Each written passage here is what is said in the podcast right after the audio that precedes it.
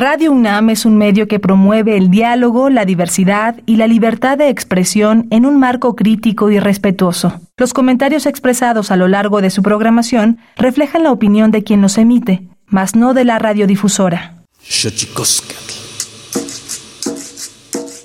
El collar de flores comienza a hilarse. Es momento de ir a lo profundo. Radio UNAM presenta Xochicóscatl Collar de Flores, con Mardonio Carballo. Hacemos revista del México Profundo.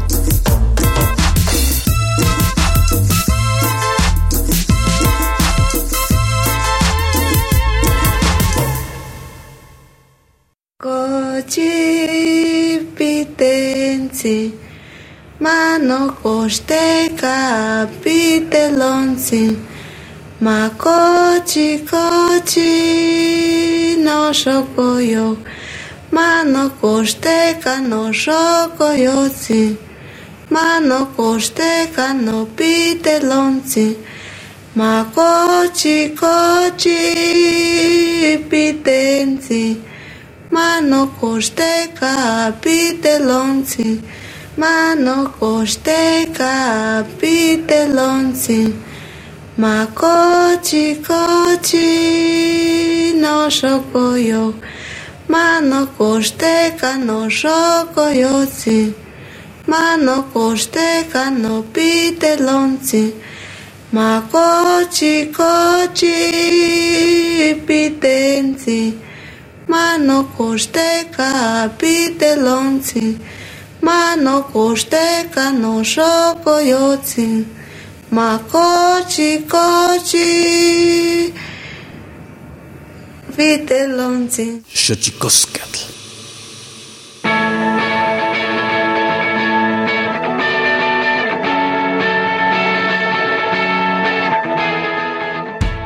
¿Qué distoquen tatame en guananame, ichpocame, telpocame, oquichpilmes, iguapilme, guanochil, tentechcaquín, pagni, Huescatepos Tlastoli, Tinelni, Guayitlamachtian, Cali, Tlamachtiloyan y tocan Universidad Nacional Autónoma de México, Tojuantillolpaquin, Pampanican, Timitzelian, Paní, Tochantlen, Titocaltiquen, Xochicosca, el collar de flores, Nama, Namati, Mozanilosen, Iguan, Se, eh, Siguatequitic, ya, ya tequitia, Iguan, Iguan, no patlen, Tequilian, Soquit, ya Soquitequitia.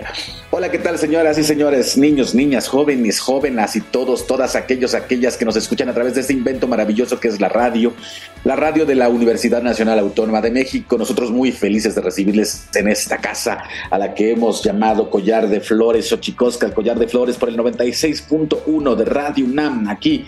Muy felices de recibirles y hoy vamos a platicar Vamos a platicar con Adriana Díaz de Cosío del taller experimental de cerámica. Como ya, eh, si usted nos ha seguido en las últimas semanas, hemos estado entrevistando, platicando, conversando con gente que desde muy distintas maneras propone otras narrativas eh, en torno a la cultura, a la belleza, al arte, al otro mundo posible. Pero antes de que otra cosa ocurra, vamos con nuestra sección dedicada a recordarnos lo bien que lo hacemos en veces, pero sobre todo que nos recuerda lo mal que lo hemos hecho. Vamos pues con nuestras efemérides en derechos humanos. Tonalámatl. Xochicoscatl. Tonalámatl o la ignota efeméride.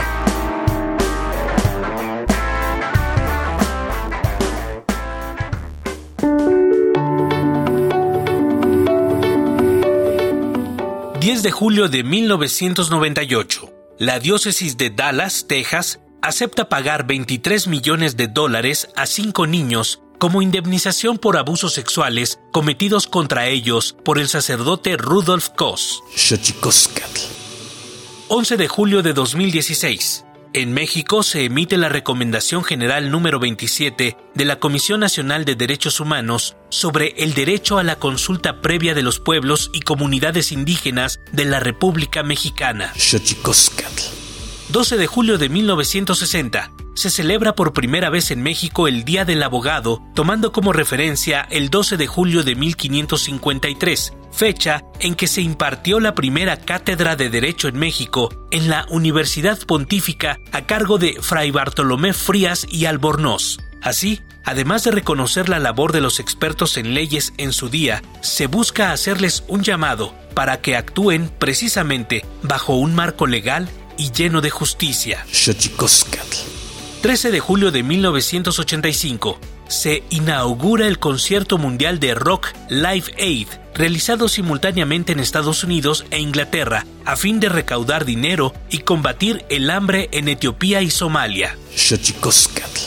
14 de julio de 1834. En España, mediante decreto de la reina María Cristina de Borbón, se extingue el Tribunal de la Inquisición.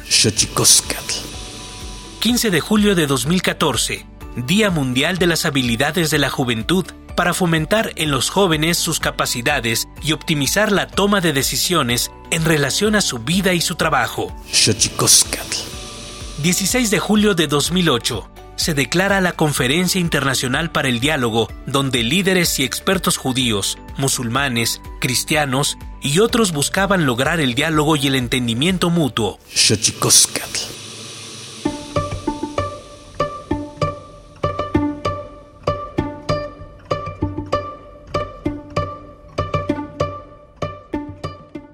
Ya les decía, vamos a platicar con, eh, vamos a platicar del taller experimental de cerámica de Coyoacán, un proyecto con 50 años de experiencia que reúne la producción artesanal con técnicas modernas y la enseñanza. Actualmente el taller desarrolla y produce gran variedad de espacio para alumnos y amantes de la cerámica con más de 40 años de experiencia, el taller experimental de cerámica se ha convertido en lugar de visita obligado y parte de la tradición de Coyoacán. Y para hablar del taller experimental de cerámica, vamos a platicar con Adriana Díaz de Cosío. Nació en la Ciudad de México en 1970, crece dentro del taller experimental de cerámica fundado a principios de la década de los 60 por su padre. Trabaja ahí desde 1990 como coordinadora de producción, diseño y realización de piezas, imparte clases y colabora en asesorías técnicas, realiza cerámica utilitaria, eh, piezas únicas en alta temperatura, desarrolla esmaltes, pastas, engobes, así como sus diferentes técnicas de aplicación. Su obra es la combinación de distintas técnicas personales y concepto estético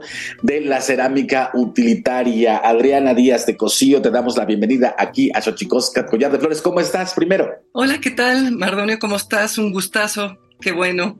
Este, pues aquí, este, en la pospandemia tan extraña, pero pues aquí resistiendo como artesanos y creadores cerámicos, pues muy felices, la verdad. Es, es, un legado que nos dejó mi padre y pues ha sido una forma de vida fantástica. ¿Cómo se llamaba tu padre? Mi padre es Alberto Díaz de Cosío. Él, él, él falleció, apenas vamos a cumplir un año este, de que falleció, este, fue maestro de la UNAM, de la universidad, maestro de diseño industrial por más de 50 años también en la carrera de diseño industrial, formó muchísimos alumnos eh, eh, eh, de, de, diseño, pero con la vertiente de cerámica, como él decía, pues aunque sea una embarradita de barro y que, y que entiendan esta técnica milenaria y tan importante en el país, y bueno, pues él, él fue maestro de la, de la universidad, pero también siempre tuvo su taller personal, que es el taller aquí de Coyoacán.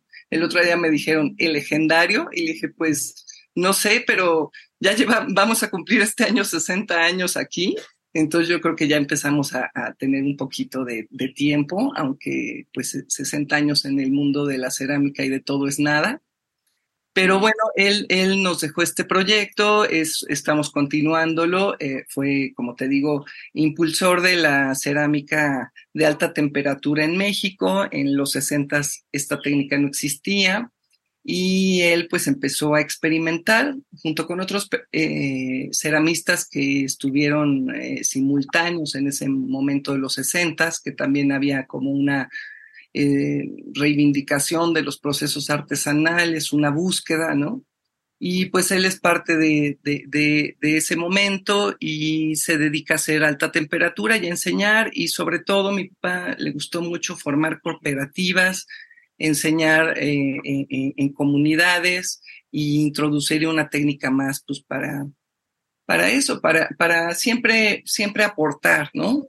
No quitar, aportar. Y como había la problemática de, del barro con plomo, él decía, pues no vamos a quitar, vamos a aportar con nuevas técnicas para que haya, este, finalmente todos somos, eh, hay un gran legado de cerámica en México impresionante.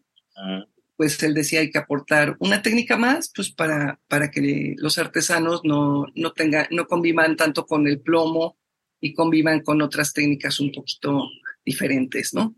El plomo es una introducción española y pues fue eh, en la colonia, entonces pues no se sabían tanto todas las terribles desventajas que tiene, pero bueno, ahora ya se sabe y pues siempre ha habido una lucha para que los esmaltes, el vidriado de, de muchas piezas no contengan plomo y justo la alta temperatura pues no tiene plomo.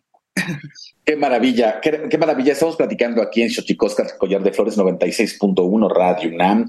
Eh, platicar de la cerámica. Yo decía en la introducción que, hice en Nahuatl, decía que vamos a hablar eh, con una eh, mujer que trabaja el lodo, el barro, eh, que trabaja además esto para convertirlo en arte utilitario. Decía el maestro Francisco Toledo, Adriana, que la diferencia entre arte y artesanía es que la artesanía tenía una vida útil, ¿no? Y eso me parece fundamental en este eh, espacio para la gente que no lo conozca. El taller experimental de cerámica está en Coyoacán y es un espacio precioso donde puede uno encontrar piezas eh, muy hermosas, eh, convivir con muchos solos quincles también. me gusta mucho ir ahí al taller experimental de cerámica. Ahí conocimos a Adriana y entonces trabajar el barro, Adriana, trabajar el barro nos devuelve, me parece, nos una, una suerte de, que de tierra somos y a la tierra volveremos, pero también de la tierra comemos y a la tierra utilizamos, ¿no, Adriana? Pues sí, exactamente. Mi papá siempre nos decía que, bueno, que, que todo, que él nunca entendía la diferencia entre arte y artesanía, ¿no?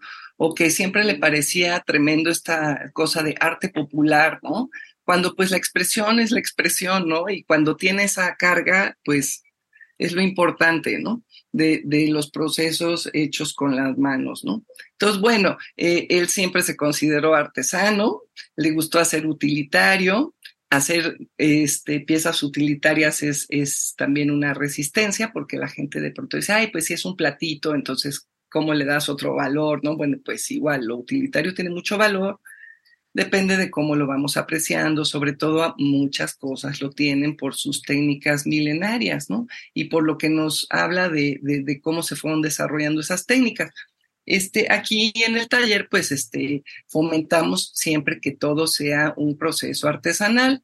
Eh, no tenemos muchos motores, creo que tenemos un motor que, que, que mueve la pasta de vaciado, Vaciado es uno de nuestros procesos, pero tenemos torno, tenemos forja, placa, churro, este, hacemos toda una, eh, toda la producción la hacemos con diferentes técnicas que se han desarrollado a lo largo de los milenios. Entonces, la verdad es que trabajar con barro es algo que nunca te aburres porque pasas de un proceso a otro, de un problema a otro, de una, de una, de sorprenderte de algún resultado. Entonces, estamos aquí en un pequeño islote, como decía mi papá, es, es, una pequeña isla aquí en Coyoacán, en, en, la cual defendemos arduamente los árboles. Estamos bajo el pirul más grande, yo creo. Eso decía mi papá, pero no lo sé.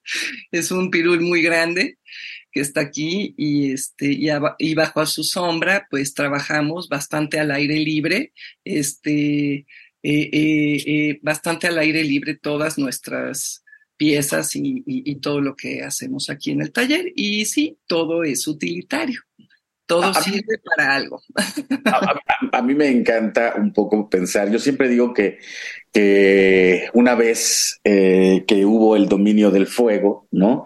Hubo que buscar las formas para adueñarse de sus propiedades y de compaginar eh, e-, esa maravilla del fuego con la comida, una parte fundamental del trabajo de la alfarería tiene que ver con la construcción de ollas, de platos, y, me gusta que todo esto tenga como fin el dar de comer. Pero yo insisto, si, nos situamos en ese momento, Adriana, en el que el, hombre aprendió a dominar el fuego y después a dominar el barro para hacer de eso eh, utensilios que a la postre le permitieron eh, saborear distintos alimentos, Adriana, ¿qué, reflexión te lleva a eso? el, fuego, el fuego y, y la alfarería, tan de la mano con la comida nuestra. Pues mira, el cocinar arcilla es cocinar comida y hay muchos platillos que también están a veces, o sea, por ejemplo, eh, eh, eh, que envuelves en arcilla y lo cocinas, ¿no? O sea, los ceramistas somos muy tragones, yo creo que por eso estamos pensando en las ollas que vamos a después llenar. Yo debía haber sido ceramista entonces. Pues sí, también es, es parte de, es como, como, como parte de, ¿no? Eh, eh, eh, cuando piensas en la, en, en, qué vas a poner en ese plato, o sea, bueno, yo así pienso, ¿no? Cuando empiezo a hacer algún plato, se me ocurre algo, la, la, la, a dónde llego, como llego a eso, es porque empecé con un antojo y de pronto dije, ay, quiero un plato que me sirva para poner una sopa, a ver qué color, este color combina con la sopa de betabel que quiero hacer. O sea, como que de ahí empieza todo el proceso creativo porque pues cocinar y hacer cerámica es muy parecido. Estamos nosotros los ceramistas, cocinamos minerales a muchísima temperatura y jugamos con sus reacciones químicas, ¿no? Entonces, básicamente, pues eso hace eso hacen los cocineros, ¿no? Están mezclando, claro, eh, nosotros trabajamos mucho con el mundo mineral, ustedes más con el mundo vegetal y mineral también, ¿no? Porque en México corre, vuela la cazuela y también comemos muchas cosas y muchos de nuestros procesos están eh, relacionados, ¿no? Como la cal en, en, en el nixtamal, pero todo, todo el, eh, la, sobre todo nuestra herencia neolítica en, el, en nuestros procesos de cocina y de cerámica sigue siendo tan vigente que es impresionante cuando descubres que las tecnologías cerámicas y gastronómicas vienen desde que somos, eh, de, bueno, desde, desde tanta antigüedad, ¿no? Y es algo que nos hace ser humanos, ¿no? la cocina y el cuenco en que contienes tu alimento. Me encanta esta reflexión que haces porque efectivamente yo, o sea, pensar en esto, eh, vivimos en la tierra, usamos la tierra para eh, cultivar la comida y utilizamos también la tierra para guisarla y cocinarla. Eh, también dan talleres, este, Adriana. Platícanos un poco de ese proceso que creo que es muy importante eh, de, enseñar eh, el aprecio, de trabajar con las manos y de trabajar con una materia prima tan fundamental, tan primigenia que, es la tierra. Este, pues mira, eh, e, es, es, es padrísimo dar clases porque cuando das clases aprendes más. ¿no? Ah, me encanta. Desde, desde, desde, cómo le explicas a, alguien que, o sea, mi, mi, mi, bueno, una de las cosas con las que me enfrenté es que como yo ya, mi papá ya era ceramista y a mí me dieron una bolita de barro para que no diera lata seguramente desde muy chiquita, entonces explicar todos esos procesos pues a veces es un poco diferente. Es un poco difícil, ¿no? Porque lo tienes como, es como cuando enseñas a hablar, ¿no? Pues y, y, y, pues uno ya habla, ¿no? Y como, entonces, este, eh, eh, yo aprendí mucho enseñando, eh, viendo a mi papá cómo enseñaba a dar sus clases y también yo dando clases, este, y aprendes todo el tiempo. Aquí enseñamos nuestro curso básico, se llama Loditos 1, y justamente es una revisión de las técnicas que se desarrollaron en el neolítico, que es la construcción con churritos o cuerdas y, este, y placas.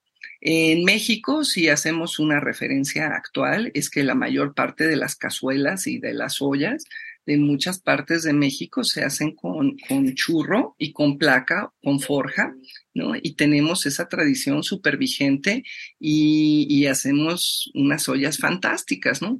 Y las ollas, por ejemplo, bueno, eh, a, referencia de lo que dijiste hace rato de, la cocina y todo, eh, me, me, encanta cuando de pronto pides, oiga, quiero una cazuela y te dicen cuánto, para puerco, para puerco y medio, para tres guajolotes, ¿no?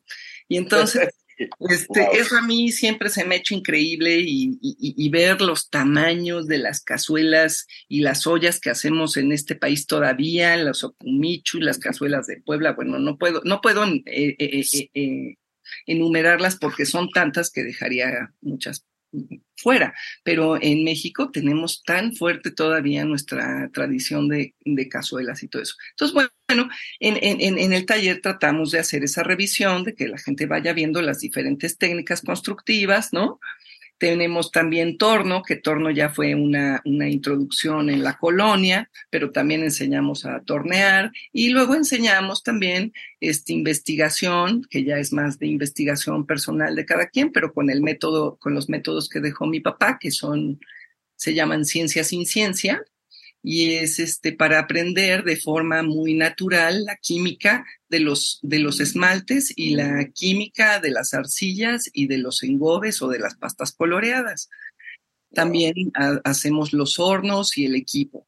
Todo muy sencillo y todo de una forma que pueda ser muy amigable y lo pueda construir uno, porque realmente mi papá siempre utilizó su propio taller para que todos los, las, eh, pues no sé, los tornos, los hornos y todo se pudieran hacer en comunidades y se pudieran hacer pues con el maestro albañil, con el maestro herrero en las comunidades. Entonces aquí en el taller tenemos tornos de pie y, y, los hornos están hechos aquí y pues nosotros hacemos de los rangos más altos de temperatura. Nosotros quemamos a más de 1300 grados centígrados, que es muy, muy alto. Hacemos una porcelana o un stoneware y con ese material también trabajan nuestros alumnos, pero con diferentes técnicas constructivas. Pues qué maravilla, qué maravilla. Te voy a interrumpir tantito, Mariana. Estoy, yo me fascinado con todo lo que nos estás contando, porque ah, yo amo la alfarería de Tlacolula en Oaxaca. Mm y amo la alfarería de Cuentepec en Morelos. Es un tema que me fascina, pero vamos a interrumpir tantito vamos con nuestra sección dedicada a develar los secretos de los idiomas. Los idiomas tienen sus secretos. Tlachtolcuepa. El Instituto Nacional de Lenguas Indígenas presenta Tlachtolcuepa o la palabra de la semana.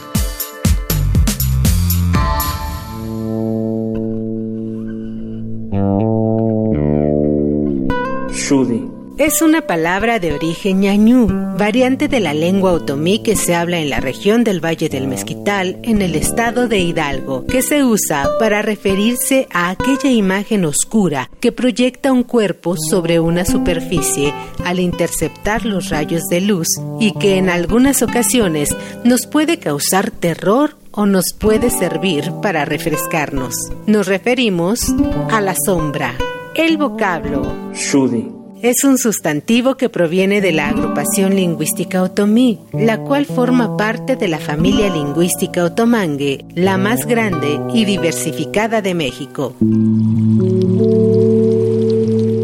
De acuerdo con el Catálogo de Lenguas Indígenas Nacionales, editado en 2008, el idioma otomí se habla en los estados de Hidalgo, Tlaxcala, Estado de México, Guanajuato, Michoacán, Querétaro, Puebla y Veracruz. Tiene nueve variantes lingüísticas y cuenta con 307.928 hablantes mayores de tres años.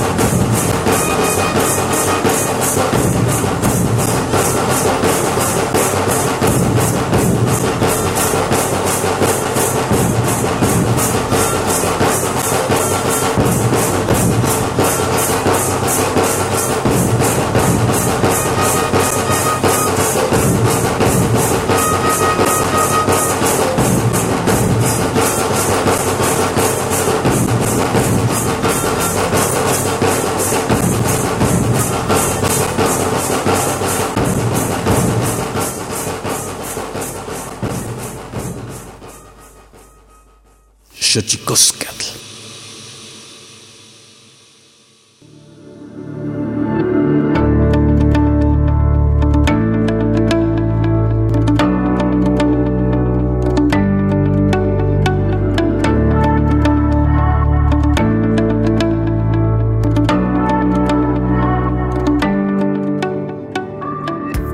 seguimos aquí con Adriana Díaz de Cosío hablando del taller experimental de cerámica. Yo no sé, pero a mí ya se me antojó tener eh, un churrito de, barro en mis manos y empezar a crear, porque yo hablaba con una alfarera de Cuentepec en algún momento y, le decía, cuando usted empieza a crear algo, eh, ya tiene la idea de lo que va a hacer y me, y me dijo, no, empiezo con el barro y, que surja lo que tenga que surgir. Me, gusta muchísimo este proceso y qué bueno que hablar contigo, Adriana, para situar el proceso de la alfarería en los terrenos del arte, porque yo creo que es el terreno del, del, del, arte eh, brutal, hermoso, esas ollas como, como vientres maternos cálidos, llenos de vida, Adriana. Totalmente, sí, sí, sí, sí.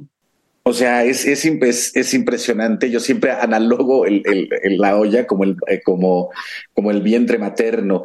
Eh, nos estabas platicando de los procesos eh, de los distintos talleres, Adriana, y, yo quisiera que también nos dieras como, o sea, yo, yo sé que que muchos ya los conocen, como bien dices, una institución, el taller eh, experimental de cerámica de Coyoacán. Pero dinos, Adriana, dónde están situados, y porque la verdad es una experiencia muy hermosa, es una experiencia muy hermosa ir a este taller. Muchas gracias. Bueno, para empezar, si es un taller desordenado y polvoso, grande, como una isla aquí en medio de en Coyoacán. Estamos Centenario 63, esquina con París y es, un taller, es un taller de producción.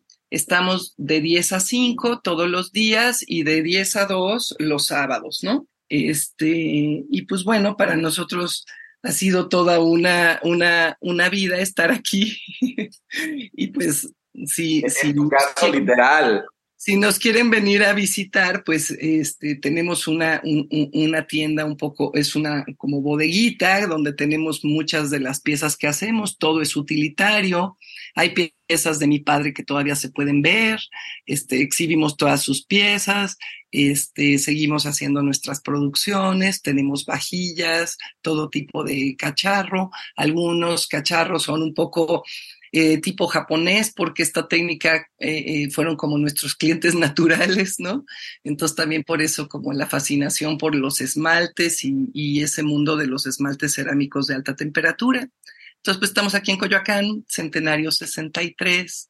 Mm. Este, muy Fíjate, Adriana, que la semana pasada hablábamos de la gente, en general, la gente de la ciudad de pronto no sabe eh, de dónde proviene su alimento, ¿no? Y yo, yo diría que en este caso tampoco sabe de dónde proviene el recipiente desde donde lo está comiendo, ¿no, Adriana? Pues sí, hemos perdido eso, porque la verdad antes teníamos una cultura mucho más este, mexicana en nuestra, en la cuestión de comida, y entonces pues tenías las cazuelas de Puebla y tenías este, tus jarros de Jalisco para el agua fresca, y tenías, o sea, y se buscaba, y se buscaba la cualidad y la calidad de cada cerámica que se hacía y se sigue haciendo en el país, ¿no? En, este, tenías tu vajilla elegante, tal vez sacabas tu vajilla elegante que creías que era muy elegante, la de Puebla, decorada, ¿no?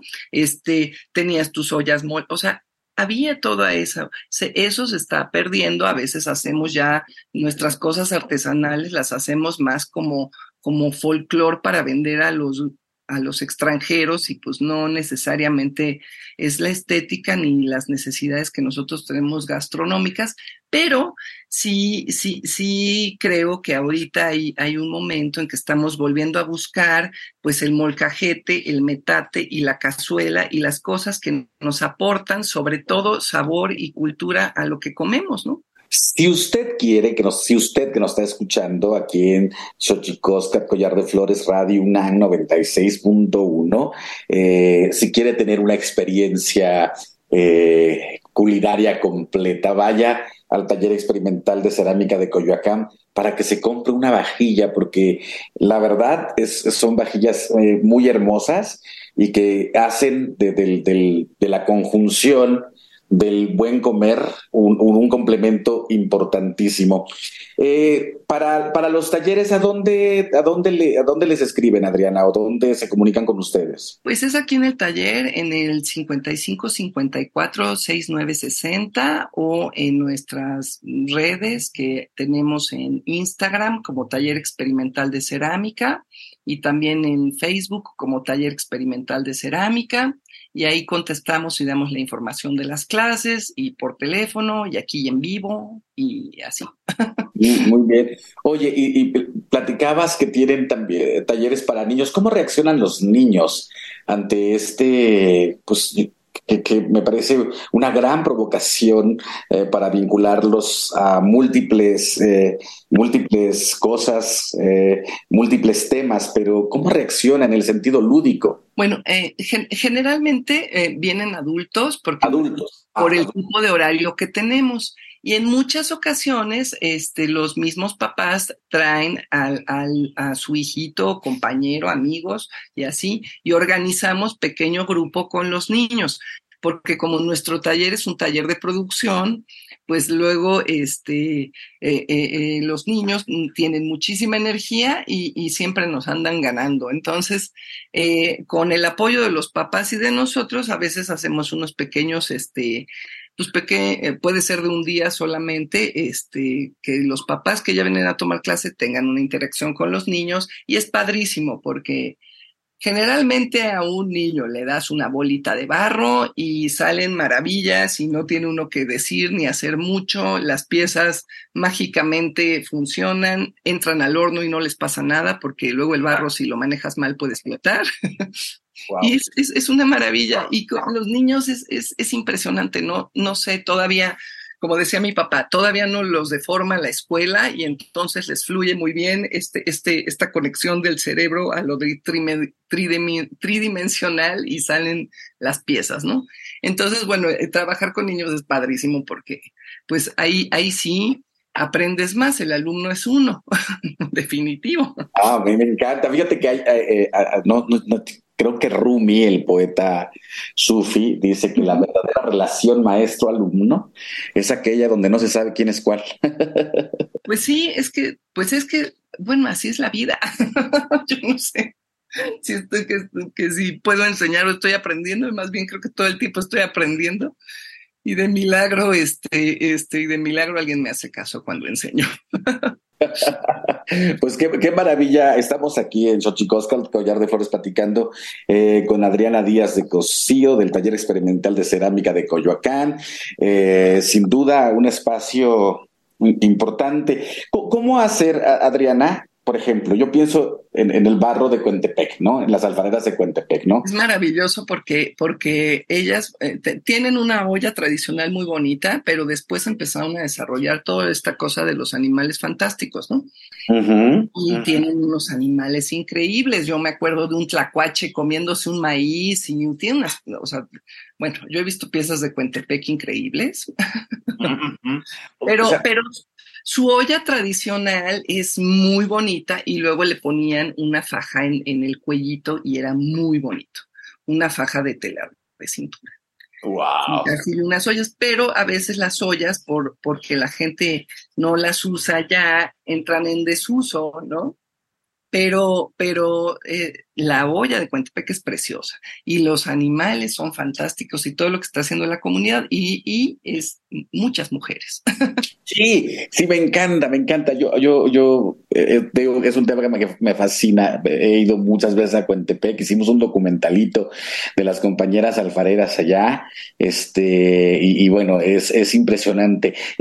Pero digamos, eh, Adriana, digamos, ¿cómo, cómo de pronto me parece que eh, es como difícil explicar que la cerámica, que, la cerámica, esa que le damos un, valor muy, muy, muy alto, ¿no? digamos, eh, en, torno a, costos y precios, y de pronto ver una, una olla como, como en bruto, pues.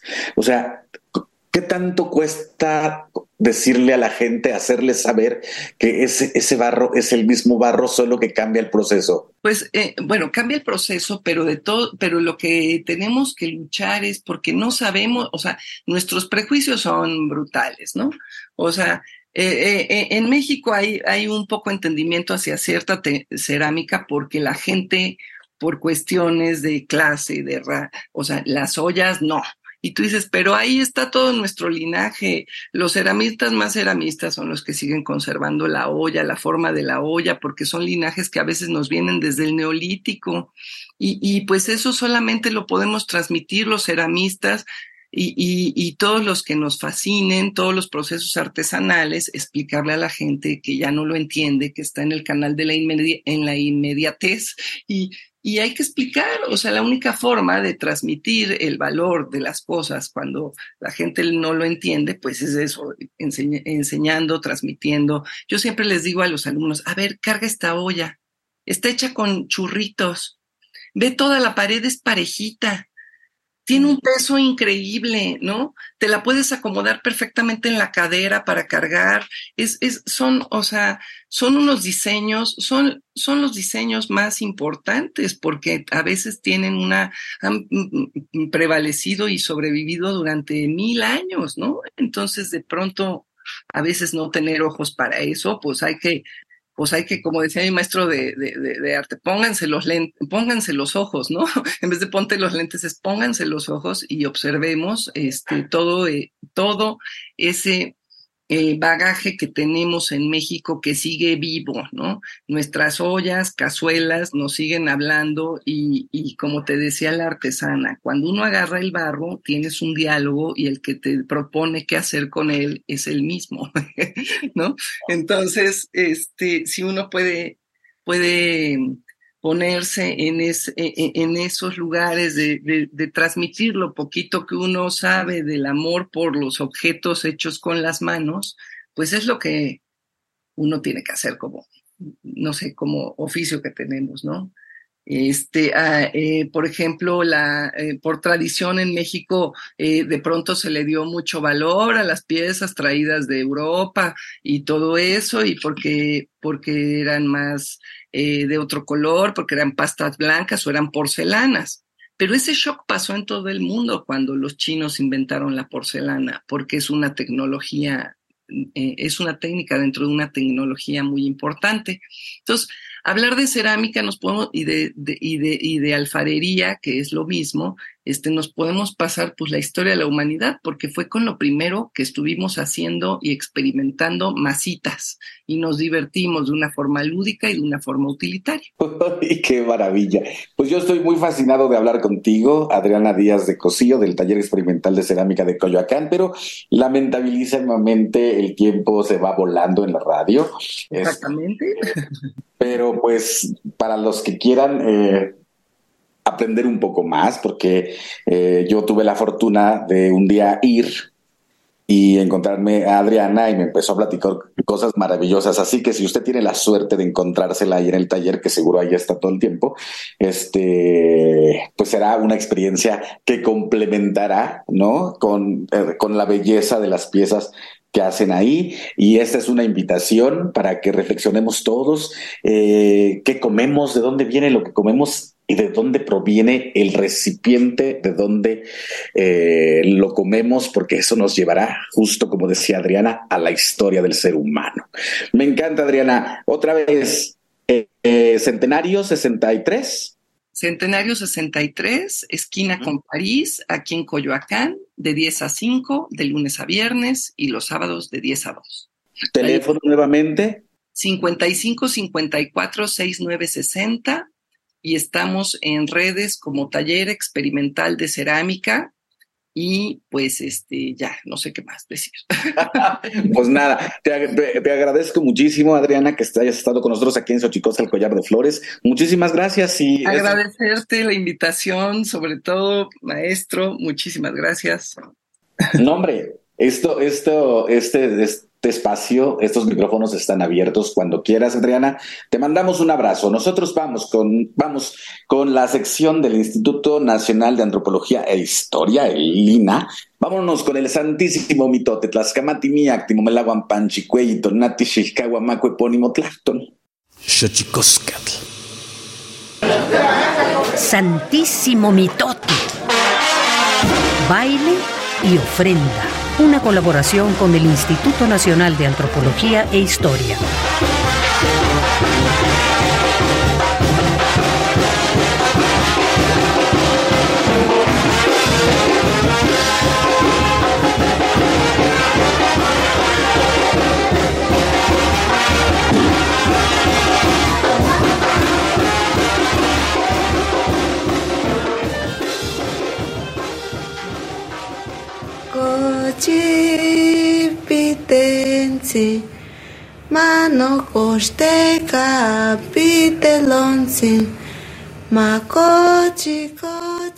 Buenos días. Desde la fonoteca de Lina les saluda Benjamín Muratalla. Les daré algunos datos sobre las piezas que escuchamos el día de hoy. Al principio del programa, escuchamos Canción de Cuna, intérprete Concepción de la Cruz, investigación y grabación José Raúl Helmer, disco 23 Insochitl Incuicatl, 1980.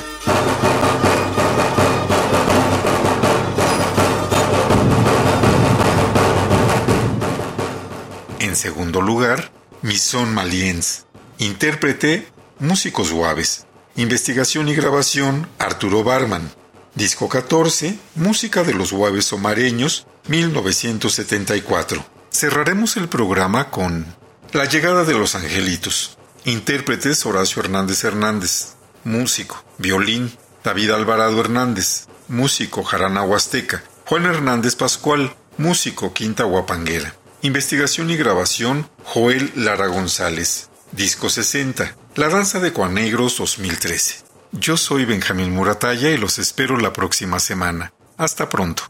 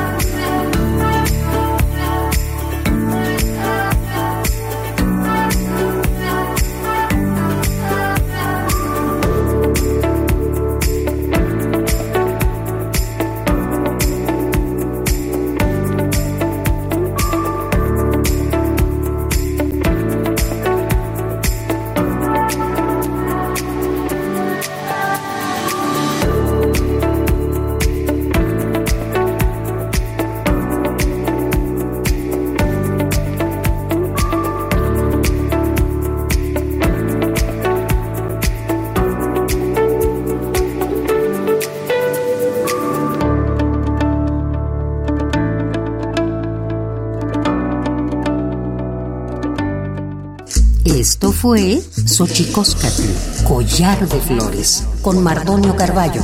Hacemos revista del México Profundo. Una producción de Radio UNAM. Experiencia sonora.